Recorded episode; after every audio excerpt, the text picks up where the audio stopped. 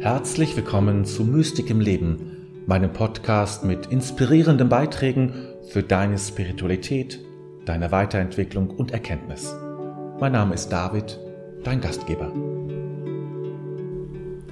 Herzlich willkommen zu meinem Video. Mein Name ist David und ich unterstütze dich mit meinen Videos und Angeboten bei deiner spirituellen Suche und Entwicklung. Von Archetypen wird viel geschrieben und gesprochen. Es gibt zahlreiche Bücher dazu.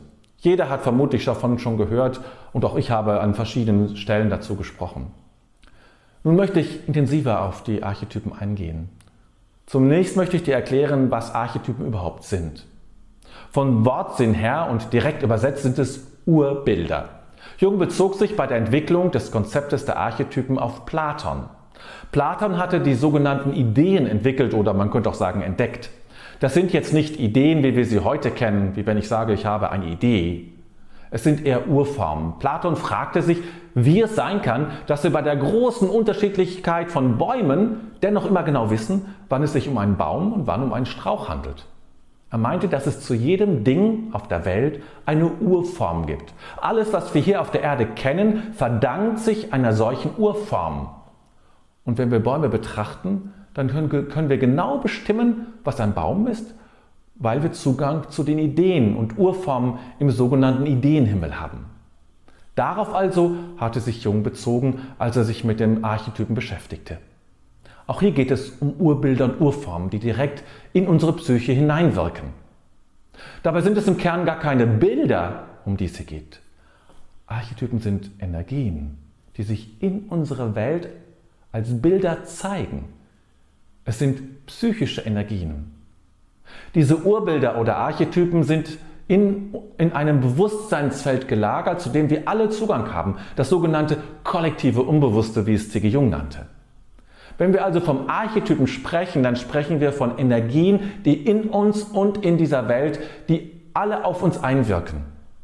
Oft werden folgende Archetypen genannt. Also ganz typische Archetypen sind der Weise, der Unschuldige, der Narr, der Held, der Krieger, der Eremit, der Mönch, der Vater, die Mutter. Natürlich gibt es das jeweils weibliche Pendant dazu. Aber es gibt im Grunde gar keine Grenze, denn das kollektive Unbewusste drückt sich immer und immer wieder in unser Leben aus. Ganze Muster und Strukturen werden in unser Leben so inkarniert. Wenn man Platons und Jungs Denken zusammenführt, dann kann man auch sagen, dass unser Selbst ein solcher Archetyp ist, eine solche Idee von mir und dass es im Leben darum geht, diesen persönlichen Archetypen zu entdecken und in das Leben zu integrieren. Ich kann mich zwar nicht grundsätzlich oder gänzlich vom kollektiven Unbewussten abschatten, aber ich kann doch den Zugang sehr weit unbewusst halten und nicht aktiv damit arbeiten. Das zeigt sich zum Beispiel daran, dass ich mich energielos fühle, dass ich nicht weiß, wozu ich lebe, dass ich keinen spirituellen Zugang habe oder einen sehr kindlichen Glauben, dass ich mich nicht weiterentwickle oder dass ich oberflächlich bin. Auf der anderen Seite kann auch ein Archetyp überstark sein. Ich bin ganz gefangen genommen von einem Archetypen. Dann gilt es, einen Ausgleich zu schaffen. Denn wenn eine Seite stark ist, dann heißt das automatisch, dass eine andere Seite schwach ist. Diese gilt es zu suchen und dann zu stärken. Wenn du beginnst mit den Archetypen zu arbeiten, dann beginnst du die innere Arbeit an dir. Du beginnst dich weiterzuentwickeln, vorzuarbeiten, vorzubereiten auf weitere Entwicklungsschritte.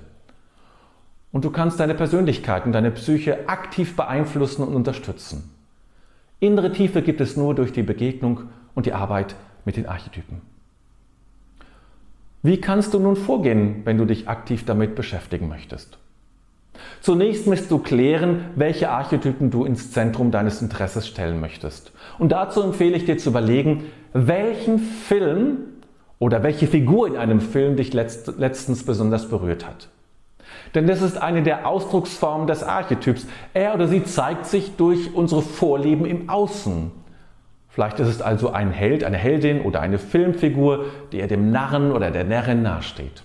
Oder du fragst dich, welche Märchenfigur dich in deiner Kindheit besonders interessiert hat. Auch hier können wir anhand der Vorlieben auf einen Archetypen schließen. Und der nächste Schritt ist dann, möglichst viele, Dinge zusammenzutragen. Man kann sich einem Archetypen nicht durch das reine Nachdenken nähern, sondern im Grunde immer nur indirekt. Sammle also alles, was du findest zu deinem Archetypen. Wenn du die Zeitung liest, wenn du das Fernsehprogramm studierst. Schau in den kostenlosen Bilddateien im Netz nach, google nach deinen, deinem Archetypen, lies in Wörterbüchern und Lexika nach. Es geht nicht um eine gut strukturierte Sammlung, sondern darum, dein Inneres mit vielen Impulsen auf den Archetypen aufmerksam zu machen und diesen zu wecken. Du kannst deine Archetypen auch einen Brief schreiben oder Bitten und Fragen formulieren. Eine sehr hilfreiche Methode ist die Begegnung mit dem Archetypen im Rahmen einer Imagination. Das hat auch C.G. Jung sehr oft gemacht. Das ist eine Möglichkeit, sehr gezielt in Kontakt zu treten und damit zu arbeiten. Ich habe dazu ja ein eigenes Angebot, das ich Imagination nenne. Du findest es in der Beschreibung. Ich habe mich lange mit dem Archetypen des Königs beschäftigt. So hatte ich jahrelang ein Schwert in meinem Zimmer, das mich jedes Mal mit der Königskraft verband, wenn ich es in der Hand hielt. Ich kann sagen, dass mir das sehr viel Kraft gegeben hat.